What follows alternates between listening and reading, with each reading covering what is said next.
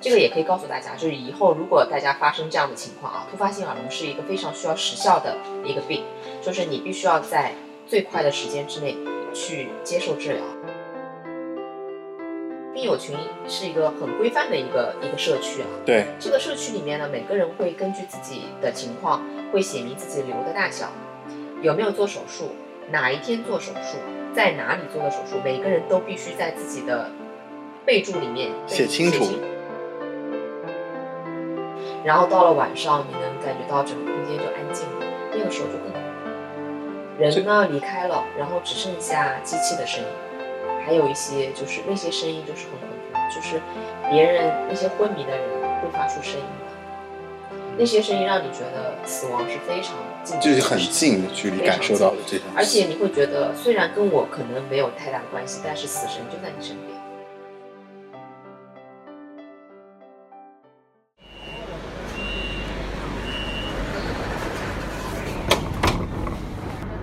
车运行前方是农业展览馆站，下车的乘客请提前做好准备。各位乘客，乘车时请先下后上，有序乘车，谢谢合作。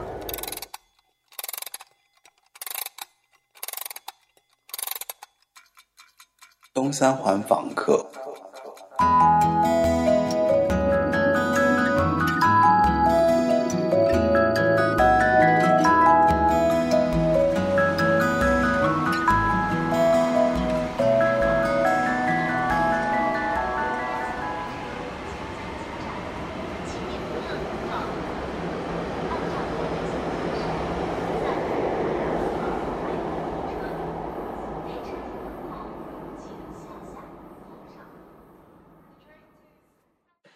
嗨，大家好，欢迎收听东三环房客啊。今天我请来了一位嘉宾，然后这位嘉宾是我的初中同学，然后我们俩应该属于说非常的熟悉，对不对？嗯，对他已经在就是坐在床上非常舒服的跟我回应这个，而这个床是他自己的床啊，就我们俩属于那种关系特别好，然后因为认识很久了，然后从初中一直到后来成为特别要好的朋友。然后有很长的这样的一个就是熟悉的这个过程，然后在去呃应该是去年吧，还是今今年年初吧，然后我突然得知他就是得了一个肿瘤啊，然后这件事情其实让我蛮震惊的。呃，我之前就是我一直在想，就是我在前两年我就是我从山上摔下来就整个 腿骨折这件事情，我就觉得说人可能到一定。就是人到中年，可能一定要遇到一些困难这件事情。所以，当他突然有一天跟我打电话说，他说我得了肿瘤，然后我当时就是，我要纠纠正一下啊，是脑部肿瘤啊，就是对对对对，就是我就是既害怕，然后又震惊，然后就是感受特别的复杂，就是觉得怎么办啊？就是这件事情，就对你来讲，就这个挑战太大了。我当时就我自己都不知道，如果我自己遇到这件事情的话，我会是什么样的状态。对，然后那后来也有幸，就是成为你相对来说是朋友当中比较，就是怎么说，就是非常信任的一个朋友，然后能够进入他，就是汇报他病情整个的一个他的一个微信群啊，有几个他的，包括他的爸爸妈妈，然后还有他的特别要好的朋友，他在他在杭州的朋友，其实就是最重要的，就是因为我们我们也是一个地方的嘛，对吧？嗯，对，然后。呃，因为这样的机缘，所以就是我其实也挺感谢，就是可以作为你非常信任的朋友，然后参与到你这个病情的整个的，就是从前到后到现在整个治疗结束到恢复的整个周期的状况中，所以其实是怎么说，就是这感受也是很丰富的，因为从一开始接受到慢慢的，就是其实心里是一边害怕，一边又想知道你的阶段，就是你的近况，但是一边又特别担心说，哎呀，会不会打扰到你？给你发短信啊，就微信说话什么的，这些可能都会多多少少，我觉得会影响一个病人的这个心情。然后，其实，在这个过程中，其实心情是非常矛盾复杂的啊。然后，所以呢，那今天借着这个机会，因为本来就《东三环房客》这个节目，其实已经很久没有录我朋友说话的这，就是讲故事、讲他自己就生命经验的这样的一个一个状况了。所以，我就呃，在他手术。结束大概将近有三个月吧，现在已经四个月了。OK，就是在他在他手术结束四个月之后，然后他基本上恢复了他所有的这些生活、学习、工作的状况之后，然后我来到他的所在地，就杭州，然后我来跟他进行一次关于就是他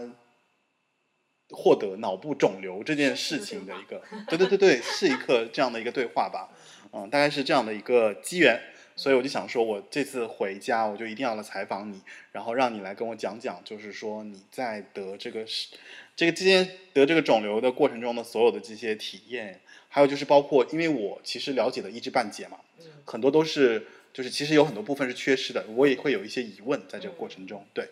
然后嗯，然后让这个我的好朋友小浅来跟大家做一个自我介绍，进入这个节目吧。嗯，我叫小浅，然后是你要声音大一点，对，首先你要声音大一点，对，然后你可以靠着都无所谓，就是但是但是因为它这个声音其实对你的这个声音就是有点远，对，嗯，Hello，大家好，我是小浅。呃，其实，呃，对我需要介绍的就是我跟嗯、车同学是真正的同学，对，然后当然成为很好的朋友，可能那个阶段已经是在大学阶段了哈，或或者是我们工作以后。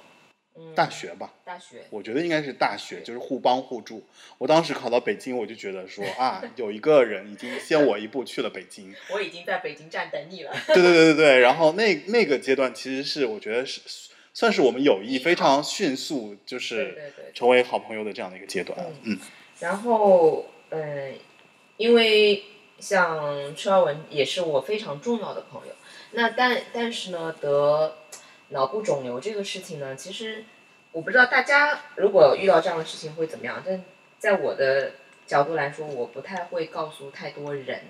那我的个性可能就是会让身边最亲近的人知道就可以了，因为很难去解释或者一一的去交代啊，这个过程是怎么样，其实也挺痛苦的。那为什么我会跟车尔文去说这个事情呢？是我很郑重的有一天，好像是过年期间哈，对，就你有一天给我呃，有一天我正好在上班，然后一个星我记得特别清楚，一个星期四的下午，嗯然后大概两点半左右，然后我接到一个电话，然后当时我我就觉得这个时间很奇怪，嗯然后以及是这个说。要说一个事情，对你就要说个事情，我当时就瞬间哦，我就想说很重要，我说一定要去那个会议室，然后坐在那边，然后，听你讲。因为我问你方不方便讲话，嗯呃，是因为其实我之前有过一个小小的经验，就是我做过一个很小的手术啊，是一个微创手术。然后呢，做完以后，其实我写了一篇 blog，那个时候的博客 blog。嗯然后呢，我记得陈浩文是从那个 blog 上面知道我呃做了这个小手术，当时他非常郑重的跟我说了一个事情，他说以后如果发生这样的事情，请你先告诉我，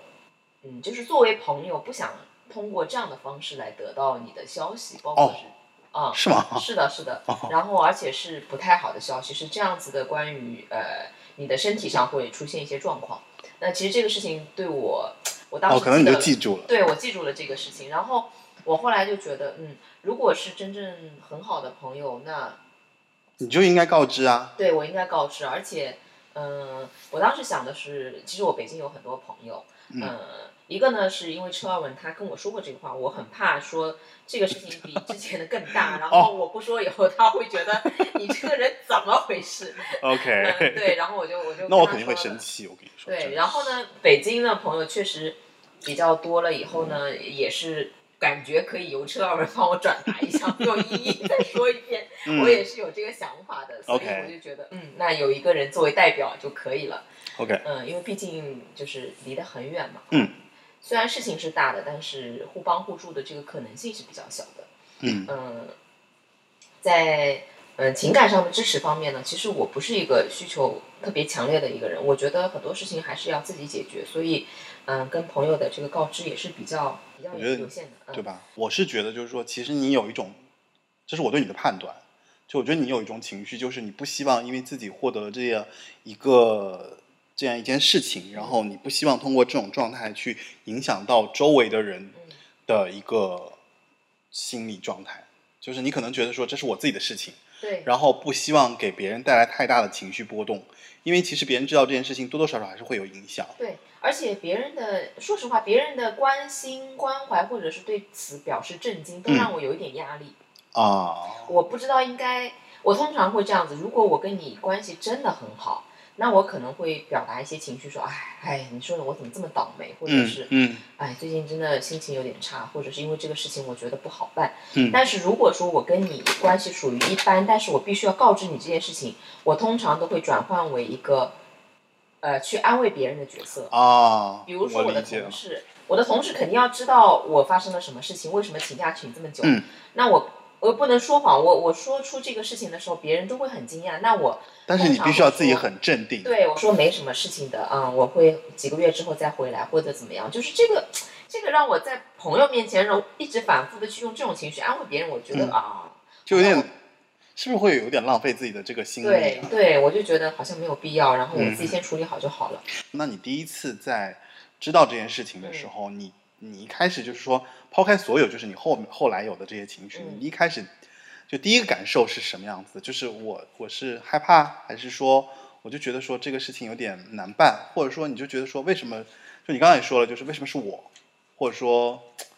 怎么就遇到了这样一件事情？嗯，遇到这种事情，很多人都会是为什么是我？嗯但是好像在我身上这个部分不是很多。是吗？我是处理问题型人格，嗯就是如果问遇到问题，我第一个反应是怎么办？现在怎么处理？我现在要干什么？我会第一时间去做这个事情，嗯，而没有想到说为什么是我，嗯。啊，就是你你是那种解决问题的心态，嗯，就属于那种我我很那也震惊的，我很惊讶，你很惊讶。我，很惊讶，但是呢，其实我的确诊是非常快速的，嗯，呃，就是还没有太多的这种让你反应的时对，没有。反应的。其实现在的啊，这个可能也是科普了。现在的核磁共振的这个，它有一个建议的，就是有一个就是结论的。嗯那个结论是机器给的，你可以理解为它是一个 AI，它啊会建议、或者给到医生建议说这是一个什么样的病，嗯，它直接给的那个答案就是对的。哦嗯，那你可以讲一讲，就是你你得的是一个什么样的肿瘤？呃，我的是脑部的一个小小脑的一嗯，一个角落，其实可以理解为颅底嘛，就是你的脑袋后面、后侧对接近脖子的那个地方，对，嗯，是有一个小小的肿瘤。然后这个肿瘤呢，嗯，它是良性的。首先它是良性的，那发现它的过程其实中间可能几天的时间。嗯，从一开始我以为我的症状出现的是突发性的耳聋，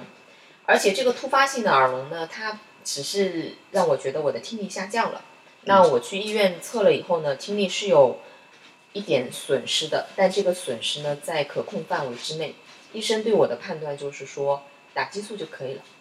然后呢，他问我需不需要住院，我当时挺惊讶的，我觉得这个事情为什么要住院？然后我就选择说在门诊挂盐水，他说好的，但是他当时提醒我说，激素对于突发性耳聋，嗯，它是有一些人是有效的，有一些人是无效的。那么你，嗯，通过，嗯，先打针，呃，吊盐水是一周时间再去看一下，然后测一下有没有结果。嗯，那当时我回家回家，我就是一个就是会翻各种资料的人嘛，那我就搜了很多突发性耳聋的 一些知识嘛，发现大家的分享当中就是。这个也可以告诉大家，就是以后如果大家发生这样的情况啊，突发性耳聋是一个非常需要时效的一个病，就是你必须要在最快的时间之内去接受治疗。这个突发性耳聋的是不是就是就先得先确诊吧？呃，就是你的听力突发性的下降了，你要立刻去医院检查这是个什么样的原因？呃，检查即使没有查出原因，但是你已经突发性耳聋，你要马上治疗，就是激素是一定要打的。嗯，它会很快的速度就就对你有反应。哦，那我当时以为也是这个样子的。那嗯，但是呢，为什么医生会提出呃住院这个选择呢？我当时心里留了这么一个疑问的。然后我去看了很多资料以后，发现了突发性耳聋有一种有一种特效药。这个药呢，它不在呃，在其他国家可能不是这样用的，但是中国，嗯，呃，如果比较激进的一种治疗方式，它是要用这个药，住院才可以用，它是溶酸性的药物，它必须要监测你的凝血的能力。所以我当时呢，呃，因为已经接近过年了，我当时在想，那我不想丢失这个最佳的时机，因为它需要快。呃，所以你就尝试了这个办法。我就想说，那我现在激素已经在打了，那我能不能就是先请假嘛？反正也过年了，其实我工作也不是很忙，嗯那就先住院。住院其实一个礼拜基本上都可以解决了。那我想把这个事情尽快的解决，我就跟医生提出我要住院。那当时过年之前，其实医院是有空空的呃床位可以给我的，我就但这个要补充一点，就是其实正好今年开年的时候，这个住院的这个状况，就是因为疫情的关系嘛，所以其实比较严格的，对吧？严格，但是那个时候就其实住院的人也没有那么多，也没有以往、以往这么多人。嗯那我当时很快的住院了，然后测了核酸一系列，但是我以最快的速度入院了。然后进了医院以后呢，它是会有一些常规的检查，其中就有磁共振的这个检查，核磁共振。嗯，核磁共振其实医生也没有把它作为一个呃。它是一个必要的检查，但是他没有把它看得那么重，因为毕竟突发性耳聋里面得我这个肿瘤的比例是比较低的，它只是一个常规的，就是筛查性的一个检查。嗯嗯住院以后，反正嗯，就是磁共振费用比较高嘛，那对你都住院了，那就做呗。那门诊的时，候，反正一般都是你进来了，反正都得都得全一套在门诊下来。的话就不会让你去做这个东西。嗯那其实真的是要感谢我当时的心态是非常激进的，那感谢这件事情，而且我觉得呃，大家能够把自己的病情分享在网上，然后去你更多的病人作为病人更多的去了解自己，是一个很好的事情。嗯、不要等着医生去给你答案，所以其实你当时应该是看了很多很多的案例，非常多。对吧？然后看到了再我知我知道这个这个药，而且当时我住院的时候，呃，医生看了我的情况，然后找我聊天的时候，就问我说：“你是不是为了这个药而来的？”我说：“对的。”所以我们哦就是你当时间但是这这里面有个时间差，就是你是住院以后已经知道了这个这个方法，我知道了治突发性耳聋的最好的方法，嗯，所以我住院就答应住院。对我就是为了这个药而去的。嗯，那当时一住院以后，我的凝血没有问题，以后立刻就用药了。用药之后两天，我的磁共振报告出来了，然后我在手机上就查看到了这个报告上面，包括它的结论，我看到了肿瘤两个字。嗯，然后我就立刻拿着盐水就冲到了医生办公室，然后问他是怎么回事。所以这个时候就是你第一的那个惊讶的那个状态。对，然后医生看了报告以后，他先是愣了一下，他说：“哦，嗯。”然后过了一会儿，他说：“嗯，你不要担心，这是一个良性的肿瘤，哦，这切掉个就好了。我觉得这一句话可能对你来讲应该还是有蛮大的这个。呃，其实我那个时候已经有点懵了，嗯，对你说的这种懵的状态，我应该大概能能想象得到。那我当时就已经觉得这个结果太差了，就是比我嗯想象当中的突发性耳聋就还要差嘛，差太多了，因为不是一个级别的。嗯嗯嗯嗯突发性耳聋的治愈率是非常高的，因为对，因为你看了很多案例之后，你大概是知道有几种等级，可能有几个种类，然后大概是什么样，但其实这是这里面最严重的一最严重个。的一个。对，然后它是他是等于算是换了一条跑道嘛，就告诉你说你是脑部肿瘤引起的。对对对对然后他的结论是听神经瘤，啊！听神经瘤，它是长在听神经。嗯，我我当时听我我应该这么说，就是你当时跟我讲电话的时候，这个时候其实你已经住院对吧？还没有。还没有住院哦，对你当时在看对，就你还没有选择住院。我当时也是第一，我就听到那一句话，我是觉得我稍微有一点，就是就是就是你说它是一个良性的肿瘤，我稍微有一点就说哦好，也就这个事情能安慰一下人，对，就是因因为脑部肿瘤已经怎么说呢，真的已经够差的了。因为你明显会知道，就是脑部肿瘤这个事情，你说人嗯体当中，你你还要害怕在哪个地方长肿瘤？相比脑部来说，哪儿我都不害怕，就是相比把你开膛破肚，我觉得开脑子更可怕，嗯是是不是？对，对啊，就是这个感觉。那他们当时安慰我的话是说，嗯，可能他会有一些后遗症，嗯但是他没有说是什么。啊然后说，嗯，但是是一个良性肿瘤。他，你最幸运的事情就是你现在就发现了。我还记得这句话，嗯当时我，没把它放在心上。这句话其实你也说了。就是你，嗯你跟我讲说，其实现在最幸运的就是已经发，就及时发现，了因为。后来我才知道这个病的误诊率极高，而且所谓的误诊率是极，高，就是说，嗯，很他可能不一定是这个肿瘤。不是很多人，他有这个肿瘤，但是他查不出来，哦，他可能是觉得颈椎有问题，去治颈椎。有的人是觉得自己突发性耳聋，连续的治了四次，他都能够恢复听力，然后不断的发作，他就觉得很奇怪。那他这种发作的过程是说，嗯他只要一发病，可能就会压迫这个神经，让你听不见。那个肿瘤一直在呀，它嗯它跟听神经的关系就是，就是线一大牢，可能就哦，就会有影响。那激素会，比如说溶酸性的药物用可能让它会收缩一下，然后就好一点。嗯，可能会血管，但是它一旦发爆发，可能又会长大的。它长得特别慢，每年以两毫米的速度长大，这是它良性肿瘤的一个特色。哦恶性肿瘤就是长得特别快。那当时我去看那些专家的时候啊，大家看到我的肿瘤大小的时候，都会笑笑说啊，他已经跟着你好久了。这句话有点恐怖的。是吗？嗯，其实我的肿瘤挺小的，我在听神经瘤的患者当中，我这个是属不不于小规，我在意的是，他说的是已经跟了你很久了，啊、因为它每年只长两毫米。但是现在最后是我我的确诊的时候是一点八厘米，就九年呢。它不一定是九年，它是长，它是按体积算嘛，但是至少就是肯定有个七八年有个没有。有个三四年的样子。哦，这样子，那它长得比较快啊，因为它的它是按体积这样子长的嘛，嗯，是三维的呀。三五年，嗯哇塞嗯，那也就是二零一五年、一六年的样子。嗯，但是这个起点呢，就是不可追溯了，就是甚至就是它医生也其实是会说，查不到对这个东西到现在都没有办法去呃了解说这个为什么因为会长这个瘤，嗯，就是哦，这个是没有原因的没有，原因的，它是散发性的。嗯然后呢，有一些研究会觉得，哦，是你基因里带过来的。可是很多人基因里都带这个，有些人发了，有些人没有发，就跟这跟代谢有关吗？没有关，它是可能在某一个点，比如说你今天生气了，某个血管微血管哦，触发了，爆发了一下，可能它就成为一个点，那它就慢慢的长大。这个就是非常随机的，而且我的病友当中，我们每一个人的瘤的位置都不一样，嗯嗯，它决定了最后的结果。所以它长成什么样，真的是 要拜天拜地，就觉得拜托它位置稍微好一点，好吧，质地好一点。好吧。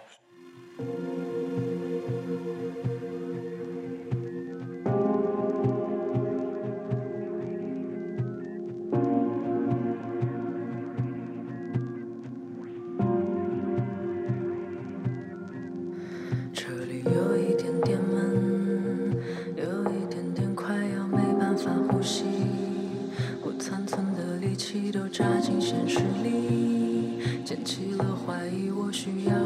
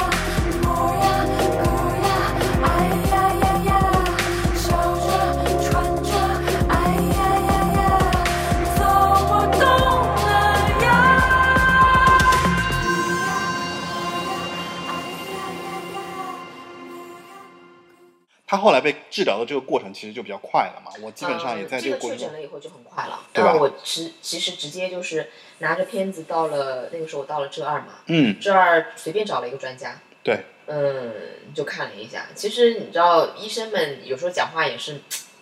怎么说呢，蛮不负责任的哈。也不是，就是他也没说错。他看了，比如说他看了我的片子，就会说啊，哦，这是脑外科最精密的手手术之一，最难做的手术之一。你说这种话，病人听了什么心情？就是有点紧张，就是觉得 我是觉得天要塌了吧？是最挑战医生技术的一个、嗯一个脑部肿瘤呃手术。嗯嗯然后呢，之前的医生呃发现的这个医生所说的这个后遗症是什么呢？我后来慢慢发现，因为你去查这个资料，就会慢慢的感觉到，它的高发率的最大的后遗症是面瘫。哦，对你跟我讲过，就做完手术，就是你脸部的整个的肌肉的控制，对，面因为它涉及对对，因为你脑神经嘛，对它的神经里面就是错综复杂嘛，它里面虽然是跟你的听神，所谓的听神经瘤，好像跟听神经很有关系，没错，因为它的最前的那个呃征征兆就是你的听力会受影响，嗯但是在手术当中，它最难剥离的那个部分是跟你的面神经，哦，它几乎是跟你的面神经完全的贴在一起。哇塞，嗯但是呢，当手术之前，每一个人都是一个正常人。听神经瘤的仁慈的地方就是在手术之前，你就是一个正常人，什么症状都没有，不会出现什么，嗯，对，如果手术一旦出现失误，可能就会影响到第一个手术之后，可能你的人生就变了。哦嗯，它有几个，嗯，那手术当中出现的事故，肯定是一个生命是第一要第一要保的嘛，对，第一要保的就是是生命是命嘛。但保命这一点呢，听神经瘤在这方面，它已经是一个很成熟的手术了。嗯，嗯，就是它这个基本上不存在这个说存在的保不保不住命存在的，一年总是有死几个的。，OK，就这还是有几率问题，几率问题对对对几率肯定会有第。二个呢，就是面瘫的几率，面瘫的嗯几率极高，非常高，而且你越看越觉得这个真不好说。有多少呢？它那个几率大概多高？我不能这样笼统的讲，因为它是哦按肿瘤的大小来，就是小型肿瘤、中型、大型跟巨大型就是不同大小的肿瘤，你获得面瘫的几率都是不一样的。不一样。嗯，那我是比较幸运的，小型，一点八厘米，嗯，在二公两公分以下呢都算是比较小，但其实呢，一点八呢，其实相当于也是两公分了，你可以算两公分中型的。那在这个过程当中，其实啊、剥离的这个过程呢，跟你的肿瘤的质地跟它的位置是很有关系的，所以你不能说你小你就没有风险，是有的，一样有的，嗯只是你比大的风险小一些些。出现了一些状况，因为家里有只小猫咪。对。嗯然后，那我想知道的就是，因为我中间其实跟踪了一部分，就是我知道你去杭州看病，那个时候，然后在医院里面做了决策嘛。你当时还跟我讲说，就是你选择了某个医生，对我已经选好了，对你讲了讲的很，讲的非常详细。因为我当时给我讲你的时候，我已经决定要做手术，对而且就定那个医生了。就你那个时候，其实你已经告诉我了关于就是说我要做手术，然后我要选哪个医生，然后当时对，然后当时我还稍稍给了你一些建议，我觉得你你给我做了一个判断，你说啊这两个医生你觉得哪个好？对对对对。然后我给了你一些建议，但是最后我知道的就是你还是去了上海做这个手术。。那这个个中间的，就是改变以及你后来的这个就变化，它是怎么样子的一个过程？嗯，因为那段时间刚好是碰到假期嘛，过嗯年，那我的心情肯定是没有心情在过年上面的。对，那我每天就是不断的查资料，嗯嗯，其实因为我可能就是这样处理问题的吧，然后也是比较依赖于网络现在的信息的，嗯，那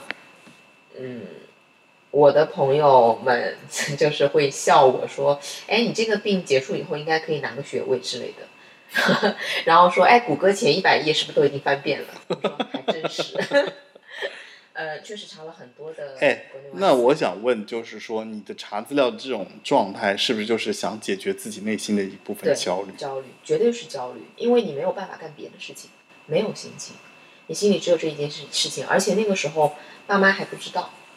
对，这也是我想问你的一个问题，就是因为你是怎么做到，就是说，但是我我现在事后我是可以理解啊了，我事后我是可以理解了，嗯但当时的时候我会觉得说，就是这个事情那么重要，就你嗯应该告诉他们。但是我现在我能理解，就是因为你会希望他们少，就是越晚知道他的那个就越就少一天嘛，对吧？少知道一天就少出。来大家都是懂的，就是说，嗯，呃，在这个过程里面，爸妈可能没有办法帮我太多去解决说啊，你要找到一个更好的医生，或者他们嗯没有这方面的渠道资源。对，嗯、然后呢，他们对他也不像你啊，看了一百多页谷歌的那个资料。我其实也不相信他们的选择是这样的。对，嗯、然后另外一个他们会非常担心。嗯，呃，这种担心是无效的，在我看来是无效的。而且反而会，而且反而会增加你对这个事情上的这个麻烦，就你还要解决他的情对的，对绪。的，对的。然后又大家过年嘛，因为每天待在一起，所以不希望是互相很丧的那种状态。嗯，嗯、过大过年的，他们还是先开心过个年。我记得你跟我说过，就是说你说你等了初几啊？初三还是初四因为？我当时决定初七动手术嘛，对，那个时候我我想说，哇塞，你可你初你心态也太好了吧！就是你初七是做手术，然后你跟我说我初四初五告诉他，然后我说那他一天能接受吗就后来更夸张，后来怎么夸张啊？后来我是第二天要哦，做手术之前再跟他说。第二天要住院了，前一天跟我妈嗯，那他们什么反应？我妈吧，她比我想象当中要冷静特别多，是吗？非常冷静。我跟她说完以后，她说：“哦，好的，那明天陪你去上海。”嗯，因为当时这个疫情的关系，只能一个家属去嘛，哦，然后就是默认的就是他过去，然后我爸就待，我爸那段时间身体也不太好，然后呢，我爸反而就是心态比较差，因为我能感觉到他很担心，就是他还不说话了，他当听到我说这些事情的时候，他全程就没有说话，就就是他不知道该他不知道该怎么反应，对的对的，对吧？然后我妈反而是属于情绪正常的，哦，他能正常的做事情，那对，正常的就是他能够打理替你去说哦，整理东西，然后决定买车票，明天几点钟出发，然后哪个医院怎么怎么，就特别稳定，他稳很稳定，在我看嗯。来很稳定，所以我松一口气。嗯，然后就就陪着你去了是吧？对。对对哦，嗯，其实还是说回到确诊的这个事情啊，对对对对选择医生的这个事情，嗯。嗯，我在那个阶段呢，从这二选择去了上海，是因为我看了足够多的资料以后，发现这个手术它非常依赖于手主治医生的技术。哦，就是你刀的主，刀主刀医生能有多么的熟练，呃，能有多好的高超的技术，决定了你 下半辈子 什么状况去面对你将来的人生。所以我觉得，呃，是值得跑一跑。更何况上海离得这么近，我没有理由不去的。对啊嗯，就是其实应该还是要多比较，就是多看，对的。再说了，全国你说除了北京天坛，那就是上海华山了呀。那华山都嗯不去，好像有点对不起自己。对，然后我就决定说，那就看要去上海。我，我没有决定去上海，我决定了是要找全国最好的医生。哦，找全国最好的医生是一个很泛的概念，但是我要找这个手术里面最好的医生。所以我当时的一些做法还蛮疯狂的。比如呢？嗯，我加了很很多的病友群。嗯。然后进去以后呢，病友群是一个很规范的一个一个社区啊。对，这个社区里面呢，每个人会根据自己的情况，会写明自己瘤的大小，有没有做手术，哪一天做手术，在哪里做的手术，每个人都必须在自己的备注里面写清楚楚这些条，所以这。些给了我非常多的思路，所以我就知道全国到底哪几个医生在做这个手术是量最大的，嗯我，很容易就找到。然后呢，就你是反向找的，反向找的，然后通过用户去找对他的那个主刀医对的，然生后。而且我在医呃医就是医院的这些介绍啊，包括说呃病友的一些反馈当中，都能看到这些很熟悉的名字，你多看几次就记住了，就这么几个医生，全国大概不超过六个。哎，这个方法很好哎，而且我要推荐大家一个 A P P，比如什么？好大夫，真的。哦当你不知道怎么办的时候，好大夫里面有很多这种资讯，还有就是群。你可以按照你的病的名称去找，找到最好的医生。对，哦，至少他不是说他什么最好，就是说他的咨询量跟他的呃，就是动刀的数量是最高的。我你看我理解有没有错误啊？就是你能在这里面找到关于这个你你这个病种的一个最至少是最好的那个医护的那个资呃医生的那个资讯。对资讯，然后呢，在这么多的人里面，我挑选一个，比如说挑选几个离我最近的，那我去面诊。嗯，在这个过程当中，你就能，嗯、比如说我锁定上海跟杭州，那杭州我发现哎没有特别好的，那我就去上海，上海华山医院就有好多个，那我就连续的约，就是去面诊，看每一个医生看到我的片子给我什么样的建议。嗯还有一个呢，选医生是一个很悬的事情，你要挑选把自己交给谁，这件事情挺不容易的。这我听你说过一次，就是第一次你跟我讲的时候，其实你就有这因为那个时候很焦虑，我交不出去。对，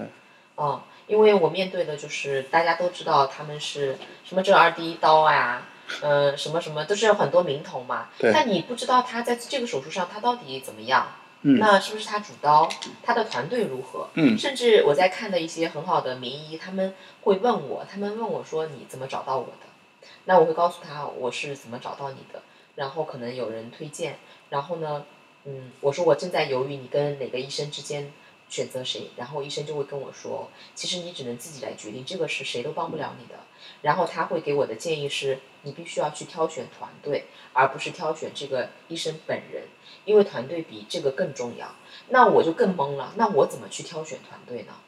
因为他他的意思其实我懂，你要挑选主刀医生、医助、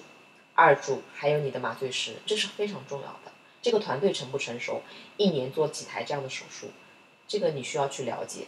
那他给了我一个他给了你一方向个，对他给了你一个方向后，然后你更了。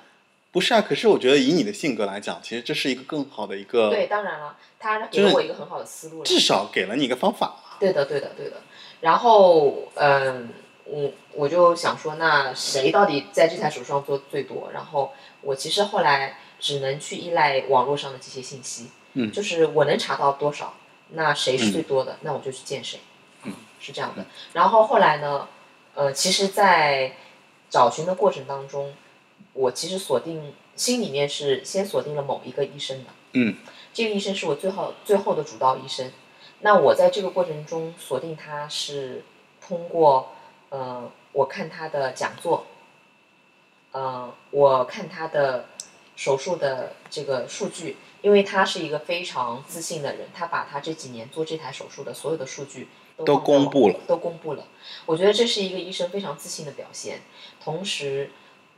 我也对这个数据表示了怀疑。表哦，示了怀疑之后呢，我在群里面把所有他做手术的这些病友全部微信加了个遍。你这个工作量不是不小哎，嗯，是的，调研嘛。那你这然后把他们全部加了，就是呃，好在呢，就是病友群里面大家对于呃病友之间互加微信这件事情是比较开放的，大家希望都能够帮助到对方，嗯所以比较顺利的加到了大部分病友的微信，嗯然后加了以后，我第一时间就是会问，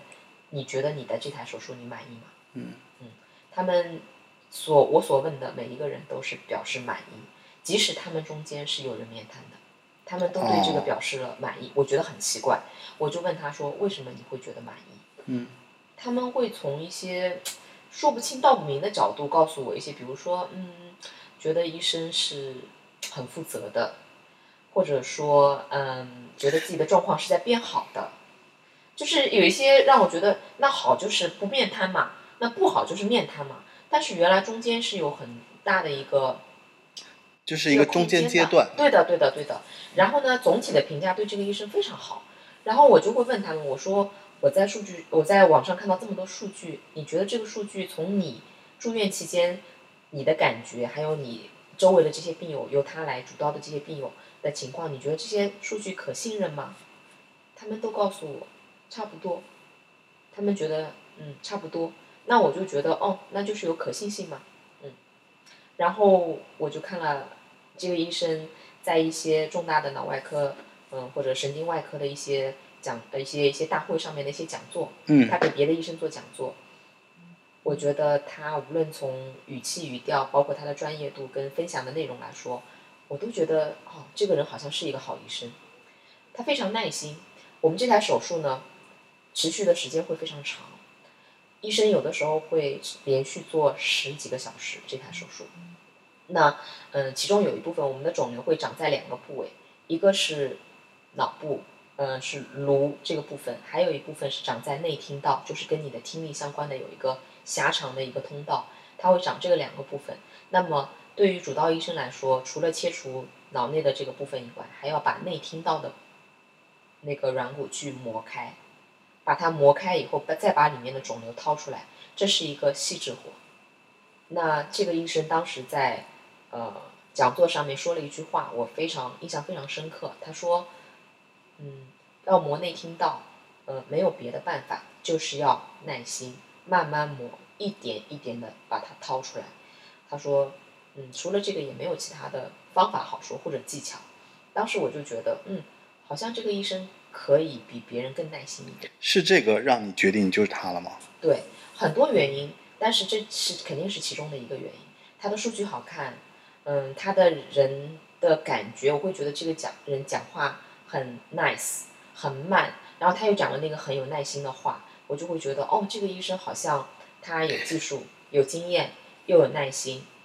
其实你对他的判断是一点一点增加的，对的，对的，就是在慢慢的增加对这个人的肯定，对，然后从一开始的质疑到一点一点，比方说从这些东西的过程中积累到一定程度之后，因为我完全不认识他，嗯那我要把我的生命托付给他，嗯，这对我来说是一件太重大的事情了，嗯。我评判的依据就这么一点，嗯那我就是通过各种角度呗，嗯，然后别人对他的评价是非常重要的，呃，有一个南京的病友，他跟我讲了很多他是怎么，呃，就是他其实已经决定在华山做医院呃做医院做手术了，然后最后选选择这个医生，非常的巧合，但是他觉得这是好像上天送给他的一份礼物，嗯就是他觉得如果这台手术他在华山做，可能并不会这么成功，嗯，他整个心态跟状态是非常好的。他跟我分享的时候，他说：“我希望，呃，你也能够有这样的一个经历，就是说，嗯，你先首先要去信任这个医生，而且他告诉我说，你一定要去面诊，一定要去见面，看到这个人，当他跟你说话的时候，你就会觉得非常平静。当这种平静你接收到的时候，你就好像可以自真的把自己交出去了。然后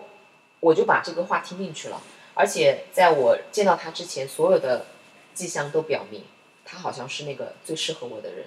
然后我就把面诊的所有专家，他放在最后一个。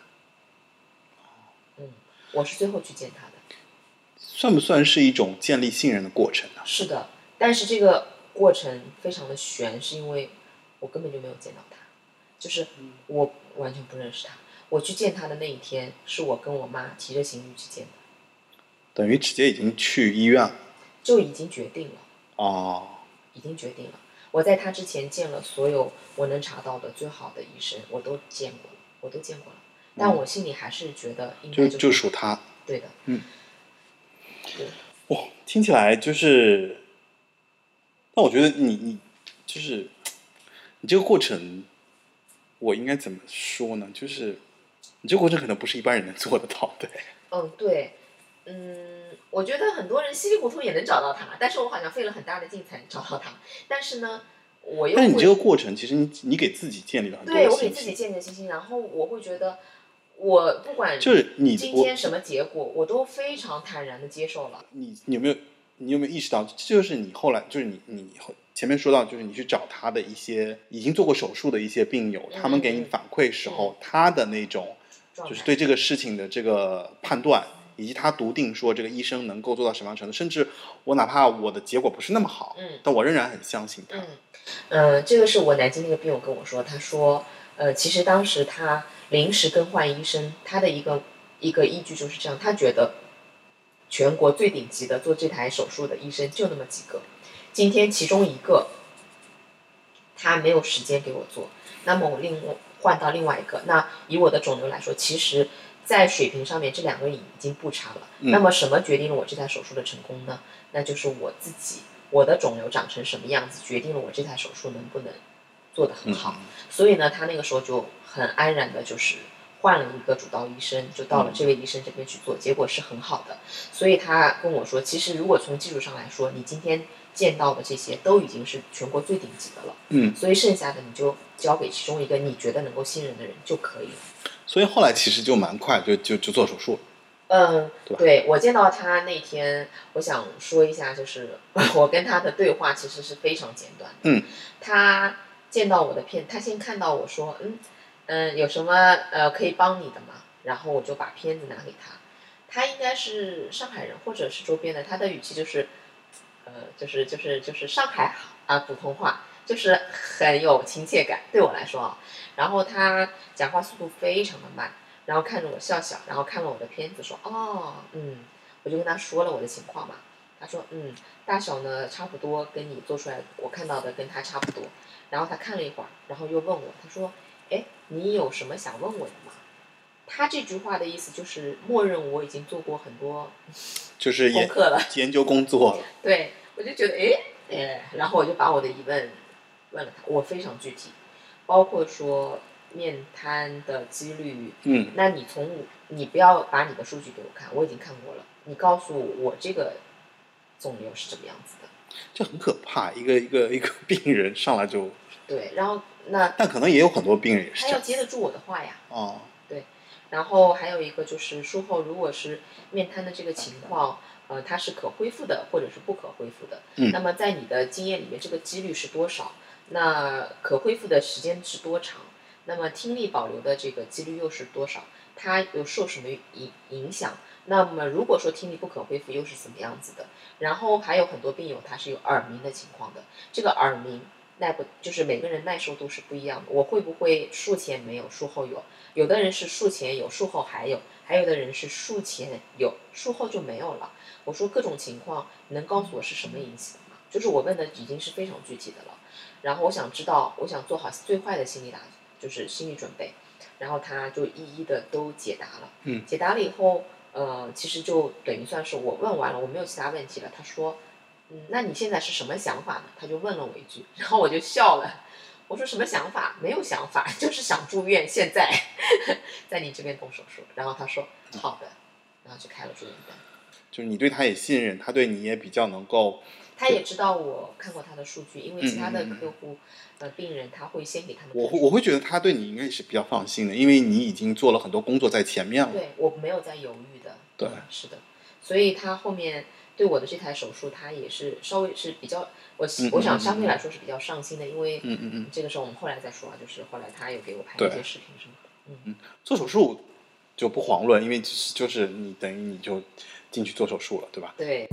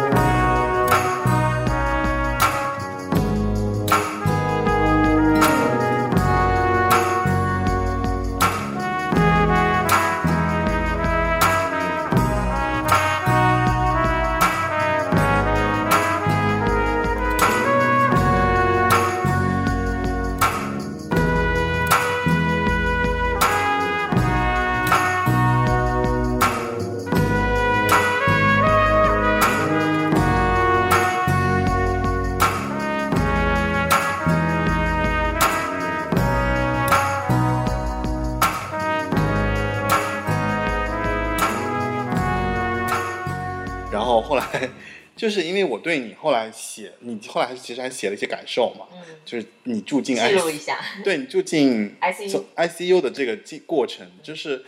因为我知道，就是大部分的人在做完手术之后，尤其是像你这样的就比较有危险性的系数的手术，可能最后都会进 ICU 去观察一下。对，那 ICU 在我们现在看来，就是我有的时候我会跟我妈说，我妈说：“哎，你姥爷进 ICU 了。”以前不是，就我会觉得那个地方就特别恐怖，对，对吧？就是那个对吧？你进了这个地方，基本上就是十有八对吧？十有八九可能会出现，但总之是听到这三个字，就是说我靠，这个地方真的是，嗯，嗯，但是多多少少可能人生在某种程度上可能会遇到这样的一个，就是我怎么形容呢？就是可能会有这样的一个尝试或体验，对，所以你你其实你做完手术其实就进了 ICU 了其实我进 ICU 还怎么说呢？我觉得我有点这种变态心理，就是我还蛮期待的。为什么？你没进去过吗？是因为没进去过 就我的意思就是你没进去过嘛，所以 对啊，那因为是听过好多关于他的传说。嗯，这个传说呢，就是进去过的人说的嘛。对，然后我也知道自己一定会进 ICU，这个是肯定的。就是因为你的这个手术的性质导致了你就必须得进去观察必，须进去。嗯，所以就是反正就反正总得总得要进，总得要去尝体验一把。住院开始，第一天开始，我就对那扇门充满了好奇。对，我我听你我看你写的那个那个过程，就老说你在看那个偷偷偷的，就甚至做手术之前就已经在看那对对对我个东西了。已经在看，因为，呃，我在我住院住了很久，就是在等那个排期嘛。嗯。就是你想，那进去我又是个正常人，活蹦乱跳的，然后每天住院，什么事也干不了。对我还不就每天就盯着那扇门，嗯看别人进进出出的，嗯然后等了十天，你想，那我就每天就在看什么样的人进去，然后又什么样出来的怎么样出来？出来，对，然后做为自己进去做准备嘛。那进去前一天呢，那个护士，我的管床护士跟我说，哎，如果你明天进去会怎么样怎么样，不进去又怎么样？我说我特别好奇，我说我还能不进去的呀？他啊，说，哎，那是有可能的呀，里面人太多了，你可能就进不去了。我说哦，那放心好了，我肯定能进去的。然后他就笑了，就是我对这件事情太笃定了，好像我一定会进 ICU。啊、那实际上确实是进去了。嗯，呃，因为你的风险系数还是比较高的。比较高的，因为它其实就开颅嘛。对那开我是正式的开颅手术，不是那种啊、从鼻子里面进去的微创。哦，就反正就是，就大家可以理解，就是他就是在脑脑，就你的脑子上开了一刀，开了一刀，开了一个洞，挖了一个一，他不是切开，他是钻了一个洞。钻了一个洞，钻了一个洞，把那个头皮就卸掉了，然后就进去。嗯然后做的时候应该是要把小脑的这个部分牵拉先出来，然后再呃就显微镜进里面，然后再小脑的部分牵拉进，呃，就是它会有一些部分先覆盖嘛，先把上面的部分先，那你进去的时候就是很小的一个口子嘛，它显微镜啊，哦，就是有一些部分可能旁边先处理一下，然后你再到你你要去的那个地方。哦反正这个有哎，点复杂反正就，是这个意思就有点。复杂，大家不要理解就就还是。反正我之前手术前是看了 N 多这个视频，哦，你还看视频，对我看了视频，那胆子挺大。嗯那没办法。嗯，那天就做完手术，我醒过来的时候，嗯，其实我蛮清醒的，我很很快就醒了。嗯，我觉得就别人叫我的那个方式，唤醒我的方式特别粗暴，很粗暴，很粗暴，因为我整个人醒过来的时候是完全没有力气的。他是需要确认你醒过来呢，他需要你做一些反应，比如说手抬起来，嗯，你要听到我在说话，声音巨大，然后让我抬手臂，我根本抬不起来。那个时候是怎么说呢？感觉身体是身体，就是意识是意识吧，就是嗯。没有办法控制，可能动了一下手指，嗯。他们就觉得哦你醒了，然后那个时候就直接，只要你唤醒了以后就送 ICU 嘛。送嗯。ICU 呢，它是在我们这一床这一层的病病房的，我们是七楼神经外科，在神经外科呢，就是大一般一般都是在最最顶头的那个地方。对，那直接 ICU 就建在了这个一层，哦。就说明那你知道脑部手术就是一个你知道，就是那样的一个性质。哦，那在里面就是大大小小的，你会发现，哎，你其实小喽啰，其实比你严重的都多了，那嗯可能人家对吧？那总之就要进去嘛。那在那个门口，我妈呢，嗯，就会在那个门口等我。这个是我之前全部都是熟门熟路了，都知道哦，家属会在门口等待，然后等你经过的时候呢，家属会出现在门口叫你。如果你有反应呢，就是给他一个反应，让他知道你能听到他讲话。然后这个时候，只要你做出一点反应呢，车子就能马上送进去，然后那个门就关起来，你就进了那个 ICU。然后我就很知道我自己要经历这一段，然后我就听清醒的听到我妈在叫我的名字，叫的巨大声。然后我当时使劲的、使劲的把那个眼睛睁开，我睁不开，一点都睁不开，我就是嗯没有一丝力气。我听到了，我也想点头，知道。嗯，他在叫我，但是没有办法，那个时间是非常快的，大概几秒钟，但你其实就没给反应。没给反应。我印象当中我没有没有能够给出你后来。问你妈吗？嗯，好像我妈说我也确实是没什么反应。嗯，那她不是很害，很但是医生告诉他很很成功。OK，对对，我我反正我那天我也是收到你那个短信，对对然后觉得说哦，总算一颗心落地了，就觉得说。然后我就进了 ICU 嘛，那个 ICU 里面那可你可以讲一讲啊，就是你在 ICU 的整体的这个两天吧，呃二十四小时，哦，二十四小时，二十四小时，一天一夜，对，但是就是真的是太长了，对我来说。嗯，ICU 是一个非常明亮的地方，就是它的光是完全白色的，就跟你手术室的那种白一样。啊，对那对这个我以前跟那个我们的一个朋友叫卡帕，我们两个聊过，为什么我当时会觉得那个 ICU 里面的灯光这么刺眼？我是完全闭上眼睛的，但是呢，我感觉到我的眼前全是白色的白光，白光，我受不了，我就觉得说怎么会这么亮？要不要这么亮？有没有必要？因为我就是仰着躺嘛，嗯然后我的眼前就是很白很白，我没有办法睡觉。后来呢，他对，其实你想休息，我想休息，然后后来呃，卡帕给了我给我一个说法，我觉得哎还挺有道理的。他说人在虚弱的时候就会觉得特别亮，然后呢声音会嗯特别大，所有的一切都会被放大，所以那个就是我在 ICU 的具体的感觉，嗯就是一切都被放大了，然后我觉得很吵，对，很吵，很很亮亮。然然后后时很难间变得受非常慢，一秒一秒就是呃，这个我我这个我应该有感受，因为我自己住住院做手术嗯什么的，我知道就是，就尤其是你从那个里面出来之后，那个等待的那个过程，嗯尤其是呢，在我这个二十四小时当中，我是其中进 ICU 的比较少数的，就是脑子是清醒的。这个是我们手术的一个特色，就是我们是清醒的。但是在 ICU 这很痛苦，很痛苦。ICU 的其他人可能就是完全就是就昏的进去了，啊反正也不觉得，知道就当等到他醒了，可能也就才慢慢开始有那个对的，对意识的，。对的。我们是进去的时候什么都知道，但是呢，什么都不能有反应。嗯然后呢，我就等着时间经过嘛，一秒一秒的过去。哦，我那个时候吐，哦，就呕吐。手术以后全麻，呃，手术醒过来以后会。你好像说你是因为你的过敏，呃，我对我对麻药是过敏的，嗯、然后这个这个吐呢，它不是仅有我一个人，这种吐是非常多见的。我有病友跟我说，吐到可能整个胃都要虚脱那种。吐出来，但是就止不住，然后可能要打止吐针。那这个我之前是跟麻醉师沟通过的，因为前一天签字的时候他来见我，然后我就跟他说我可能有这个反应，因为我以前做过全麻。然后他就说哦，那我知道可能会给你准备止吐针。我当时真的好感谢这件事情，因为我在 ICU 里面很害怕我要吐，因为我曾经吐过，生不如死。嗯，然后那天呢，我就被移床的时候，我的头被移动了。嗯就我手术以后的头是很重很重的，对。然后我的头被移动了以后，我到另外一张床上的时候就开，ICU 的床的时候就狂吐，嗯我能感觉到我胃里所有的仅剩的东西全部吐光，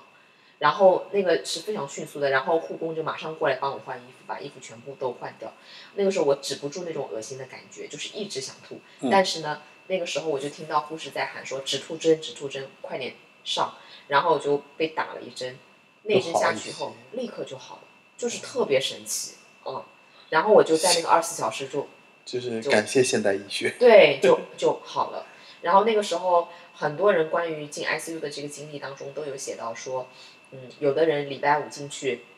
要等到礼拜一才能出来，因为明明二十四小时，但是礼拜六却没有人管你，你要经过了那一天。那我呢，又刚刚刚好是礼拜五，礼拜五进的，那我就多怕礼拜一出来呀、还好，我又知道了这件事情以后，跟我的主床医生说，管床医生说，你明天值班吗？他说我明天值班的。我说请你来 ICU 接我。他说好的。所以我就跟医生其实是讲好了，嗯他礼拜六如果我的情况 OK，他就会接我出去。那这个就是让我既在 ICU 里面没有吐，另外我可以最快的速度出去，这个是我为自己又准备了一道。对，这你真的为自己争取了很多权益。是的，是的，所以我在那个十天当中也是也没闲着呀。就今天这个节目，其实还是给大家做一些，就是如果一旦遇到这种情况，就是还是要多为自己考虑考虑。是的，一个是你的管床的护士，你要跟他搞好关系。嗯嗯嗯嗯呃，第二个你的管床医生，还有一个是在 ICU 的护工阿姨，该塞的红包还是要塞一下。哦，你还塞了红包的。呃，这个是我妈塞的，哦，但是当时我们讨论一下这件事情，我说如果你有机会，你可以给一点意思一下，哦。如果没有这个对，意思一下，就是还可以对的我觉得。其实倒不是说呃，其实钱不多的，可能也就但是真的就是100 100讨个彩头，或者说就是因为人家他多关注到你，对对对对就可以了。其实你没有什么事情就 OK 了，他们不会来管你的。对对对对，但是可能有点状况的话，我能理解，嗯就这个这个其实就是讨彩头嘛，就希望他能多关心一下。对，多关心一下。对啊，你多个多长个心眼，总是总是看了一眼，吧？对的，对的。然后我就在那儿待着呀，然后我的管床医生就来见我了呀。我做完手术，其实他是我的呃第一助手，呃，嗯就是主刀医生的第一助手，所以他做完手术以后是非常关心我的状态的。嗯我们这个手术有一个特点，就是你手术当中的面神经是被全程监测的。嗯你的面神经如果出状况，那个机子是会叫的。嗯那我可能手术当中是呃没有出现什么状况，然后所以他就没有没有给信号出来。嗯，而且我的后来看了我的手术报告是没有出血，没有怎么出血，那嗯其实就是很顺利。那嗯，肿瘤的质地也属于就是，哎，就是还可以的，然后又不是很硬，又不是很粘连，所以它的剥离的过程是比较顺利的。我当时收到你的一个消息啊，你上面说是就是手术很成功，然后一级面瘫是吗？一级面瘫是意思就是正常，哦，我当时其实有点紧张，我说 什么叫一级面瘫？就还是有面瘫是吧？然后不应该是零级吗？然后就就一级面瘫，我我我我当时那个反应我还是有点我不知道该说，因为你知道也不敢问，你知道吗？嗯然后你就觉得说哦，反正成功就大概应该会好吧，就所以后来就比较关心就是恢复的这个情况时。什么状什么力气都没有，已经被嗯要求做各种表情了。我出手术室的时候就已经被要求咧嘴笑、鼓腮，然后呃，就我觉得相对来说，就是手术比较成功，而且也相对比较顺利，而且像你这么对吧，这么这么有目的，然后 就是护士、护工什么都 一气儿就的就打点，但这一路打点的非常好，对。所以就是整个就是应该算做这个手术过程中，其实嗯是吃了苦头，但是没有吃多余的苦头，应该可以这么理解吧？啊，对，对吧？啊，多余的苦头在后面，嗯。然后在手术你中可以讲讲多余的苦头。手术中我都很顺利，然后嗯即使我当时心里很怨啊，就觉得没有力气，嗯，嗯，但是呢，不断的有人来要求我做各种表情，这个这个这个间隔一个晚上大概有四五个人出现，我知道你那个时候你非常生气，是因为你觉得你觉得为什么就是手术完了之后老娘都没力气了，就要要要被这么折腾？对，然后还要还要笑，再笑大一点，我说啊，真想我记得你跟我讲那个，我记得特别清楚，就是为什么手术完了之后一定要带那个心率监测，带一晚上，啊然后哔哔哔哔哔哔那个。对我那时候很烦躁，因为、呃，就是就是哦，那个我我也理解，那个我非常理解。在那个空间里面，人是很压抑的。然后呢，对，你就必须得带着那个东西，然后一直要听它叫。然后我是脑子特别清醒的，我的神经很衰弱，神经衰弱以后，我就是会脑子里出现各种各样的幻想。还有一个就是我那个时候是睁开眼睛，嗯，好不容易睁开眼睛，我是能够感觉到整个世界都在旋转的，我没有办法目光凝聚在一个点，我没有办法注视一个点，所以我睁开眼睛，那个眼睛是散光，我都能知道，可能现在镜头对着我，我这个人是没有办法聚光无神的那种状态。对，无神的状态，因为我看到整个天花板都在转，我能听到很多人声音，我觉得好吵，我觉得那些护士简直是疯了，为什么要这么大声的说话？就是我觉得，就是前面说到一点，我觉得是，就是你其实你的感知会变得越来越敏敏锐。是衰弱，是神经衰嗯弱，呃，然后非常的把很多东西都放大，放大以后觉得很烦躁，心情很差，对，时间又过得很慢。嗯医生来看我的时候，他有跟我聊天，然后他说完话的时候，他跟我说：“你现在会很难受，但是也就这个晚上会最难受，等过去了其实就经过了就好了，明天就一切都会好的。”嗯，我当时很痛苦，我觉得那现在怎么办？明天是好了，那现在呢？就我内心就是这样想的，这 这心情很差哎这，很差很差，因为就是我就是现在就是感觉有点过不去，就是想现在立刻，对，很难受。然后他离开的那个过程，我还记得他从我眼前慢慢消失的那个过程，就是明明呢，这个人他跟我说完话，转身离去，就其实就走了。就这么但是你会觉得他这个东西变慢变放大，好像在放电影一样，全部都是慢的。哦，就一点一点一点一点走掉。他的背影是一点一点消失的，然后嗯我想要叫住他，但是他就是一点一点消失。对，就就是其实就是感知的问题，就是你的感知力，我的感知，然后在这个过程中其实改变了，就不是像日常的这种感知力一样对的对的。，那个时候是很绝望的，其实比推进手术室更绝望。哎，我觉得这这个其实是手术本身之后所带来的，就是这种更嗯。难受的一个体验。但是这个就是如果说，哎，怎么这也没办法做建议，就只能就是很多人会说，当自己呃家人送他到手术室门口，然后只有他一个人能够进去，被推进去的时候，门关上的那一刻，眼泪是嗯特别绝望嘛，就是觉会得会夺眶而出。但嗯。是我觉得那个时候我没有耶，就反而是最后这个这个阶段你就觉得说很难受。因为已经难受到感觉被全世界都抛弃了，嗯我我我能理解。嗯，然后呢，所有人都在说会好的，但是那个好在好后面我根本就看不到，因为对，因为他不是那种即时反馈啊，他就只能这而样等啊且他说。的虽然是，哎，他说的很快，十二小时以后，二十四对啊，但对你来讲，其实这个十二小时是一秒一秒过的，就你你真的是一数秒过你就的哒哒哒，你就心心里会有这个秒数啊。是的，然后我就没有办法，一刻都没有办法睡睡过去。嗯，我想要睡的，我好想好想睡着，我想只要醒过来，就可能就会快一点。就会嗯，嗯，然而并没有，就是我都医生来看我的时候，我都能明确的知道那个时候是几点钟，但是其实我是看不到任何就是钟表的。那个时间就感觉就是你必须要干耗耗的，，的我就是耗过去的。然后到了晚上，你能感觉到整个空间就安静了，那个时候就更恐怖了。人呢离开了，然后只剩下机器的声音，还有一些就是那些声音就是很恐怖了，就是别人那些昏迷的人会发出声音的，那些声音让你觉得死亡是非常近的，就是很近的距离感受到的这种。而且你会觉得，虽然跟我可能没有太大的关系，但是死神就在你身边。呃，这个好可怕，就感觉你会觉得说这个东西它就站在旁边，然后它可能在看着这些。然后你没有办法去细想，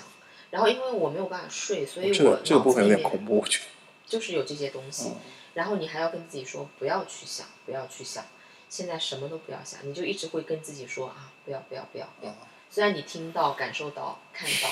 但是没有办法。这个这个这个，嗯，好吧，因为自己是那个可能唯一、唯二个脑子还清醒清醒的人，那你后来说刚刚说到就是你就是多余的这个，苦难是吧？对，这个是什么？多余的苦难是来自于，就是我在 ICU 的时候，我醒过来的时候就知道自己没有面瘫，其实是一件很开心的事情，你心里面可以松一口气。对，但是，呃，在我出院的第二天，我就面瘫了，你的这个面瘫是你的肌神经就是控制不了了吗？嗯、我的对我的半边脸完全不能动。哦嗯，就麻痹了。嗯嗯，它可能算是一种你的神经在那个地方就失效了啊，神经不动了。就你控制不了。其实它是一个手术后的，你可以理解为神经它水肿，哦，它被牵拉过，会被移动过，会被触碰过。反正我然后它理解就是麻痹肿了就可能就就跟就跟你嗯坐久了之后腿动不了那个对对一样嘛。对对对，这个呢也要感谢我的我的主刀医生，他在我面诊的那个短短的时间之内，他就给我看了一个案例，就是他刚做完手术，有个女孩子，她也是手术之后出现了一个面神经的一个水肿，然后她就面瘫了，但是她过了呃半个月到一个月她就好了，然后他就告诉我可能会出现这个状况，但是他当时给我看这个案例的时候，我觉得好像也挺随机的，但是我就记住了，所以这个案例让你觉得说你这个事自己应该没事的。OK，我相信自己是没事的，对。但是这个中间的心情也不是每天都这么坚定的。当你经历整整半个月脸不能动的时候，你是很崩溃的。就是你你会担心，然后你虽然有信心，但是你还是会觉得说这还是有几率的。非常非常具体的，从你醒过来那一刻就开始了。嗯，嗯，你每天早上醒来，你去刷牙的时候就，动不了嘛。你的水就是会从嘴角流下来。当你哇，那想要个这好绝望啊！当刷牙的时候，那个水是没有办法含在嘴里面的，它就是会一直会漏。吃东西的时候，你就会漏。啊就反正食物咬不住，反正也会漏出来掉下来了。对，然后那个时候我给我的主床呃管床医生嗯、呃发了微信，我跟他说我这个情况，他跟我说哦，那应该是水肿的一个情况。然后呢，他就因为他对我的手术是非常有信心的，他觉得做的很成功，整个没有任何面瘫的迹象。然后他就问我说：“那你现在有一点点这个嘴角这个状况，然后脸部的情况，那你眼睛能不能闭起来的？”我说：“眼睛可以啊，我晚上睡觉总是闭眼睛的了。”那我刚打完这句话，我就给自己拍了一个视频，然后发现其实你是，闭不起来。其实你是闭不起来。对。那你，那你睡觉的时候，就是你知道我们闭眼的时候，其实是眼珠子往上翻，好可怕。就是你你你你在拍视频的时候，发现自己眼睛是没有办法闭成一条线的，哦，它是打就是会有一个只有开的眼，白。就是，但是对你你觉得你就大哦，对你有看过盲人的那种、哦啊那种眼睛吧，对吧？哇你自己就是那种那那精神压力蛮大，超级大，我那个时候都 就很害怕吧？超级害怕的。嗯嗯、我那很难呢，就这个这个这个过程啊、其实非常难。然后呢，我的同时做手术的其实有很多病友，嗯在一个阶段我们一起住院的，嗯他们都没有出现这个情况，只有我，哦，那就更让人担心了嘛。嗯然后我那个时候就这么等了几天以后，我又等不住了，我又开始了 就是你的这个 这个论就论文学习过程，对的，对的，对的。然后我找了很多的资料，然后还有一个，我觉得对我来说最重要的一点，就是在微博上有一个女孩子，她分享过她自己的这个经历，嗯然后我去翻了一下她那段时间的啊、视频 vlog，然后我发现他有提到一点点这个部分。就面瘫的这件事嗯，情，他他没有说面瘫，他说是神经水肿，他经历了这个过程。然后呢，他在一个月之后拍出来的视频，脸已经完全没有事情了。然后我也知道他做完手术也是没事情的，所以在中间发生了什么，他没有具体说。然后我就给他发了私信，啊，他现在人在英国，在伦敦，然后他隔着时差，呃，很快就给我发了呃呃回应，然后他就回答了我的问题，然后告诉我我描述的这些状况跟他一模一样，所以他给了我很多很多的鼓励跟安慰。就在那个时间段里他跟我说，你现在就只能就是心情要好，因为神经的恢复是需要你情绪是愉快的。我那个时候就想说，妈的，都已经这样了，还怎么愉快啊？但是他跟我说这个话呢，可能我又觉得哎不太一样，因为他经历过，所以他跟我说啊、呃你如果能够愉快一些，听听音乐，嗯，做一些开心的事情，那神经的恢复实际上是会比较快的。嗯那在他的这个，嗯，基础上，他告诉我这件事情，然后他也建议我做一个面肌操，操面肌操就是面部的一个就恢复他的这个啊，对对对，就是让他活动的一个操。然后，嗯呃，我还就是自己追加了，比如说，呃，咬那个筷子，嗯，然后因为我自己是学呃运动科医学学的科学的，所以嗯、呃我知道人的意识是可以控制肌肉的，更好的去激活那个神经，所以我就用了这些方法在我自己身上，然后非常快，我大概在三周左右，呃，基本上恢复到百分之八十以上了，所以那个时候我就很有信心了。就是你经历了一段大概两周左右的丝毫没有任何动静，非常崩溃，你连抬眉毛都没有办法抬上去。但是就两个星期之后，其之后，实就然后每一天都在变化，你每一天都醒过来的时候，知道自己嗯好一点，好一一点，好一点。对，每一天都在，你会觉得哦，这个时候其实就心态就会好很多，就是因为就是你已经看到这个东西的而且我知道怎么做练习了。你做嗯练习一定是会有帮助的。哦我觉得听下来就觉得其实还是给了你一个很嗯，我觉得很呢，特殊的生命体验哈。嗯，对，但是中间会有很多很多的感谢自己的部分，就可能我的这怎么讲个性就是就是你可能为自己找了一个，我不能说是最好的医生，但是是我能力范围内能找到的最好的医生了。我为自己做了一个这样的决定。嗯那这个医生是让我不会后悔，我不会看到别人做的手术更成功，我就是会去羡慕别人，因为我觉得这个结果已经对我来说是没有更好的了。嗯，这个在我之后，嗯，去我的生命当中，一定有很多部分是受这个手术影响的，我能够坦然的去接受这个部分了。嗯是不会去想说如果没有如果，这个是最好的。还有一个部分就是关于自我的恢复，这个自呃，对这个这个我也挺想了解，就是嗯你后来就总共你觉得恢复了多久？你是彻底恢复好？就是当然肯定还会有一些啊，就是一些嗯细节啊。那你觉得我现在是彻底恢复好？我现在看到你，我就是我觉得你就完全没有问题，嗯。我感觉你是完全没有问题，包括你跟我整个的这个，因为中间我跟你也聊天嘛，嗯就整个阶段中我也跟你聊天，因为我能感受到你的一些情绪的一些时刻，嗯。一些 moment，还有就是你当时的那种感受，因为我对你比较了解，所以我会知道哦，那他这个状态是什么样子。包括其实在这个中间，我也试图说，我之前说要来看你，嗯，然后你当时也拒绝了。对的，那那我追，因为我对你了解，所以我不会追追着说啊，我一定要来怎样，我一定要怎样，我会觉得说你舒服就好。你觉得就是你自己状态是最好的所以你要 keep 住你自己的那个状态。那我就觉得我我会尊重你说你就是你可以让你自己有一个这样的一个放松的一个状态嗯，直到直到后来我问你，我就因为我还会追问你一些说，我说哎，那你是不是你说你有听力上的还是没有完全恢复？嗯嗯嗯嗯对，然后这个我会问一下。那再到后面，我就会觉得说，哎，好像已经没有什么太多了。那嗯后来就再关注，就觉得说，哎，偶尔看到你在微博上会写一些东西，对对对就是你会回回忆那些东西。但这个时候，我会感觉哦，他应该是已经走到一个非常正常的状态了。。其实现在，呃，我自己感觉确实目前这个阶段是恢复的比较好，但是不是说，嗯呃，那除了听力的这个问题以外啊，嗯其他肯定是有一些的，就是比如说我头依然还是会时不时的头晕，但是这些都已嗯经不影响到我日常的生活了。我觉得我会现在回顾这件事情，我接收到的信息，不论在群里面，或者是呃手后手手术后的一些恢复群里面，我看到大家的一些情况，我都会觉得，嗯，好像我没有，我好幸运哦。所以我不断的在积累这个想法，我确实挺幸运的。但我觉得你的幸运是很必然。我的幸运可能有一部分是我自己努力来的。对嗯，因为你太就是你中间其实说的所有这个过程，我觉得一般人是做不到的。我觉得嗯我个人啊，嗯，我真的觉得就哪怕就是我自己，我觉得我也做不到。什么什么谷歌前面一百页什么这种，我根本看不了这个事儿，嗯我做不了这个事情。那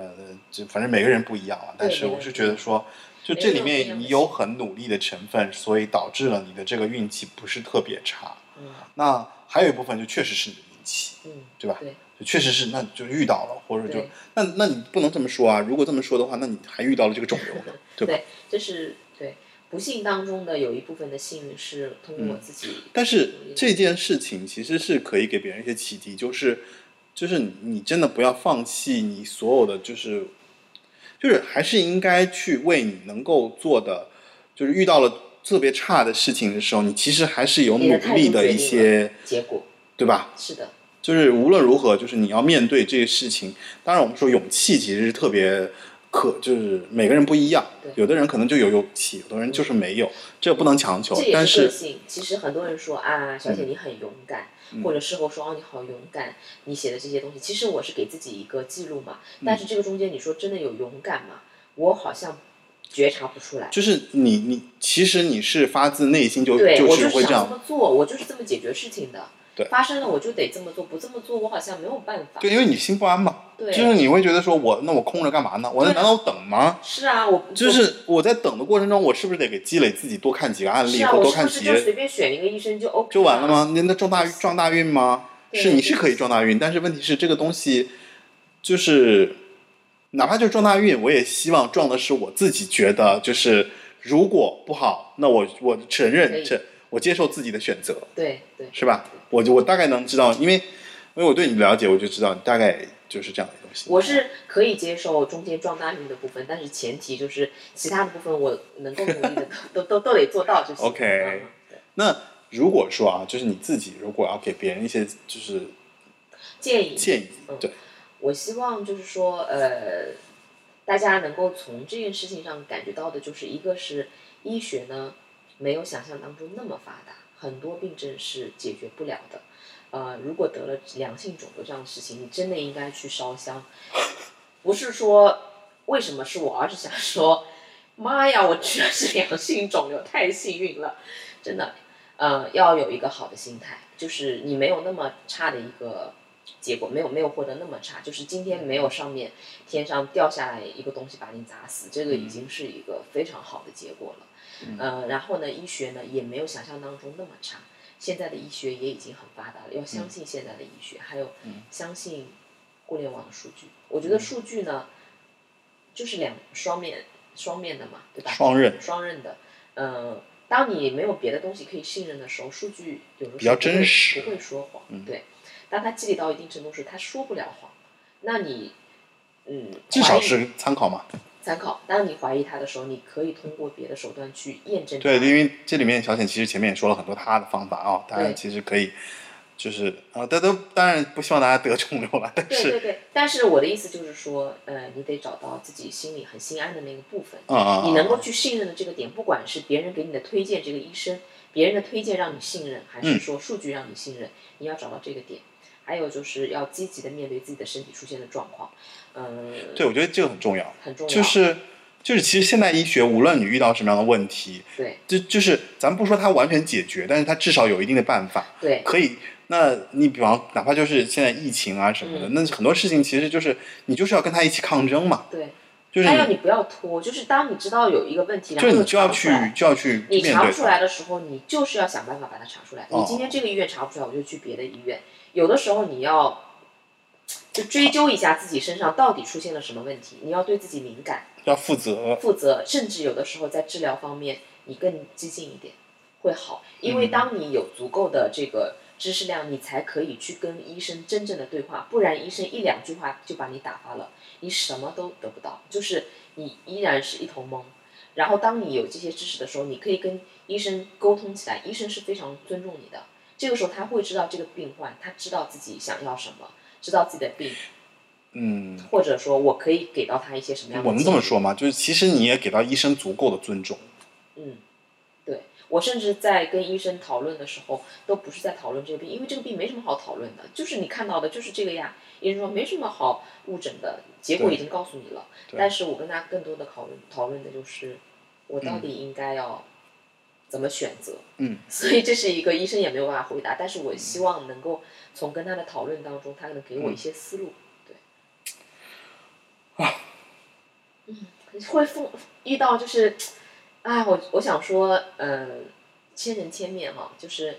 会见过那么多的专家，你会发现，当你的社会地位到达这样一个程度的时候，你去见到这个人，你能不能够信任他，能不能决定他，嗯好多因素可以决定。对，有的时候这个人可能人称什么什么第一刀，但是你见到他就觉得他是一个好高傲的人，你绝对不会把自己的生命交给这么一个人的。嗯，这个，那交给他的那些人都是怎么交给他？嗯，可能跟我不是一类人，哎呦，应该是 对吧？就是我看到他，我就觉得嗯讨厌，那我就不太不太相信。就算他技术再好，别人说他再牛逼，我可能都没办法。所以其实你看啊，这件事情我觉得有几个方面，一方面就是你要积极，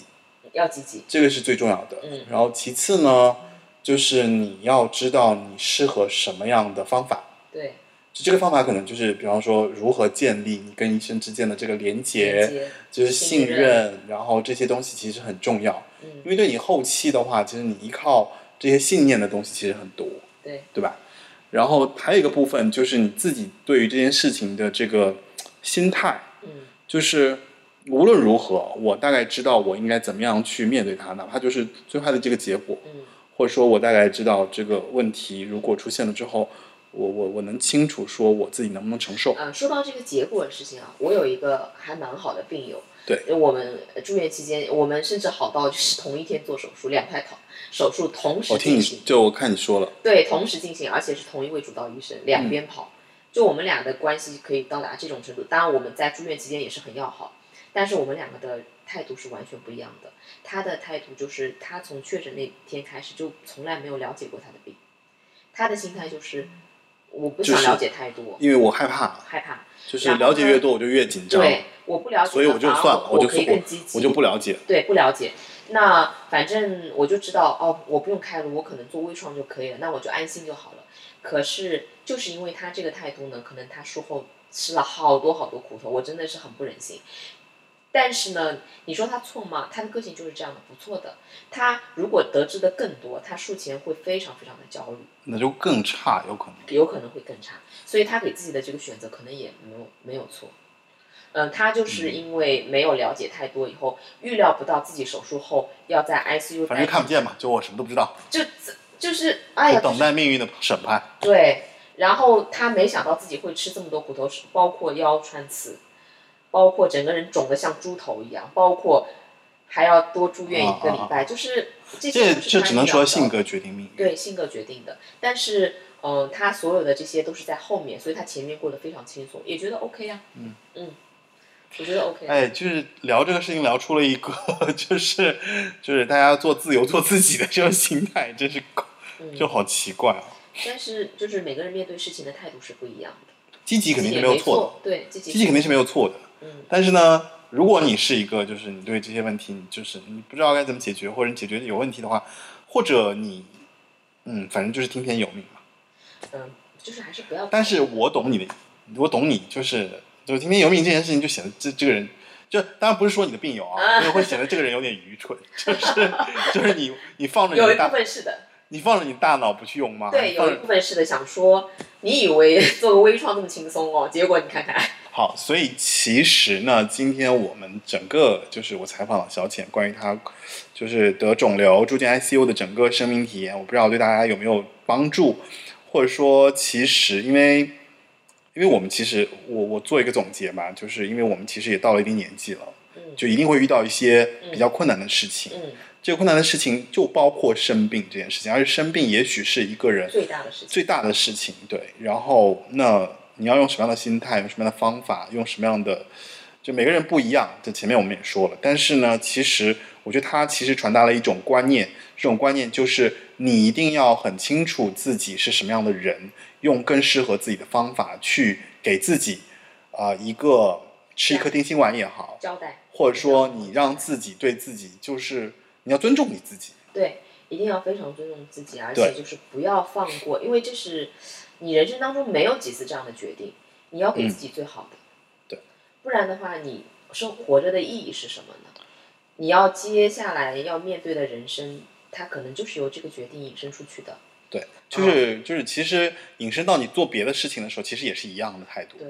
所以今天你稍微努力一下，可能结果会完全不一样。嗯在这样重大的事情上面，就是不要懒，也不要听从别人的建议。说真的，别人的推荐有时候是很重要，但是如果你更多还是要听你自己心里的声音。如果你是个没什么主意的人，然后你也没有觉，你也觉得自己没有什么资源，那你可以没有什么。渠道，那就听别人呃给你的推荐。但是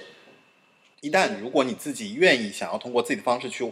dig 一些信你息至，少要知道别人推荐给你的东西，你愿不愿意去信任的，嗯，对。然后你能不能够就是完全坦然的接受这个这个部分？其实，在面对生病这件事情呢，就是我们还是会害怕，还是会说，那如果真的遇到这件事情，应该怎么样嗯啊？这个其实我有一些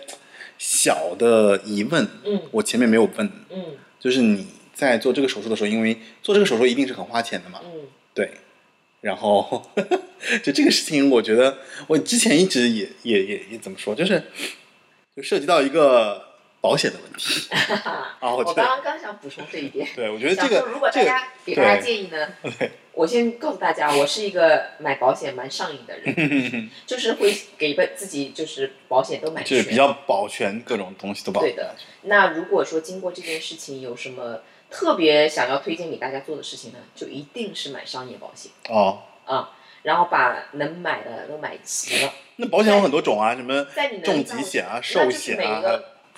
那当然大家要根据自己的财力啊，就就去判断。你你你能赚多少钱，那肯定是要相应有一个比例才能够去去投入到保险这件事情对。保险其实相对来说比较复杂，不是这这里没办法展开了对，，没办法展开。但是嗯我的建议就是说，首先有个保障是吧？呃，意外险是一定要买的。嗯那不是说我现在这个病是意外险，它不属于意外险的范畴。然后呢，大家要好好的去考虑的就是呃呃重疾险跟医疗险。嗯。呃，重疾呢相对来说是很很贵的。嗯。那医疗险呢，大家考虑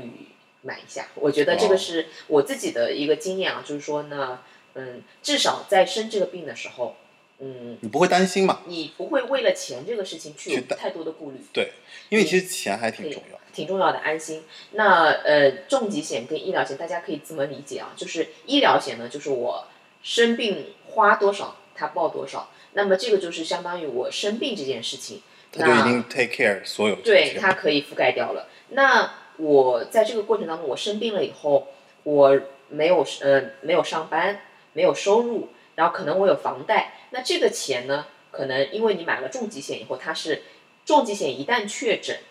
在这个范围之内，它就会都会帮你保一。次性的全部付给你。那这个部分就可以 cover 掉的，就是你的呃这段时间没有经济来源对，没有经济收入，来源，然后你哦还需要有一些支出，这个部分它可以 cover 掉。但是重疾险，呃，因为很贵，所以大家要好好的考虑自己要买什么挑一挑样子的之类的。对的，对的。那但是反正建议大家买，还是要挑一个适合自己的保险啊。对反正就是我们延伸开去讲一讲，大家对于对生病这件事情，然后要怎么看待，用什么方法，然后还有就是你尽可能的给自己做到一个万全的一个准备，准备，就是。反正当然不希望大家生病了，当然不希望说越面对到这些问题。但是如果有一天你真的要遇到这件事情的时候，那你就要想一想，你是不是已经有嗯足够的心理准备去面对这件事情。对，其实也不要觉得要有很多钱才能买，就是根据自己的量力而行，对对吧？对就是至少有一个最基础的保保障，对的，然后不要让家里人担心，因为现在整个对社会状况，大家都是，对我们不多谈论了。但是我觉得，其实今天这期节目最重要的就是给大家听一听，就是那一个，我可以说你人到中年吗？可以，可以啊，就是人到中年的人突然遇到这样一件事情的时候，他的生命体验，然后他的处理方法，以及他在这件事情上他所得到的一个结果，嗯我觉得都是可以给你延伸开去给各位听众一些帮忙的啊。这就是今天这一期东三环房客，那感谢你的收听，然后你可以在以下平台汽水儿啊、小宇宙。然后喜马拉雅、网易云音乐以及苹果播客这几个播客平台的皮艇上面，啊，都可以收听到我们这个东三环房客的这个节目啊，欢迎你继下去继续收听啊，好吧，那我们一起跟大家说拜拜吧。哦，在拜拜之前，要想跟大家说，就是大家听到我的声音跟我跳聊这件事情呢，可能会觉得，嗯，这个人好像跟生大病也没有差，也没也没有太大的关系。我想说的就是这件事情其实真的挺大的，但是呢，我现在状态也可以告诉大家，即使发生过这么大的事情，你还是可以回到正常的生活轨道上上面来，你可以继续很健康的活着。可以有自己的生活、工作，然后继续跟朋友们待在一起，有自己嗯很好的一些家庭关系呀、亲密的关系呀，还有朋友的关系呀，就是一切都还是能够恢复到一定的轨道上面来的，这是人生最大的幸运，所以要有这个积极的态度。我能理解，就是你希望大家还是保持信心，对，以及就是即使在一定要当你相信这件事情当可以解决。对当下在遭遇非常糟糕的事情的时候，有一天还是会过去的。啊，对，你能够回到那个轨道上面，你就要好好的生活。嗯，这个很重要，好吧？好的，祝拜大家拜拜拜。昏常让我往远方出神，灰树叶飘转在池塘，看飞机轰的一声去远乡，光阴的长廊。脚步声叫嚷，灯一亮，无人的空荡。晚风中闪过几帧从前啊，飞驰中旋